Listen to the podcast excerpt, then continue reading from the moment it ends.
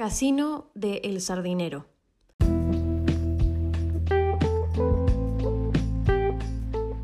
En Santander ha habido tres edificios de casino. El primero data de 1870, el segundo de 1901 y el tercero y actual de 1916. Aunque el juego fue prohibido en 1924, el casino de El Sardinero ha sido elemento fundamental en la celebración de todo tipo de acontecimientos relacionados con la vida santanderina y cántabra. En sus salones se han celebrado conciertos de piano, actuaciones musicales y actos sociales.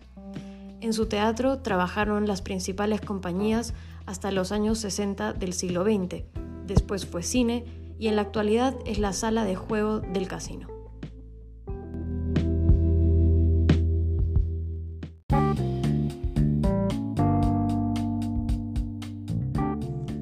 Pueden ver que el edificio, obra de Eloy Martínez del Valle, tiene una planta regular y es simétrica en su parte frontal.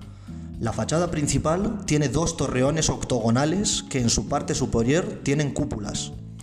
Nada tiene que ver este casino con el que se edificara en 1870, en el mismo lugar, y que fue escenario durante muchos años de numerosas fiestas, en las que se dieron cita Amadeo de Saboya, el rey Alfonso XIII o Victoria Eugenia, entre otros. También familias de la aristocracia nacional e internacional que acudían a Santander atraídos por la belleza de sus playas.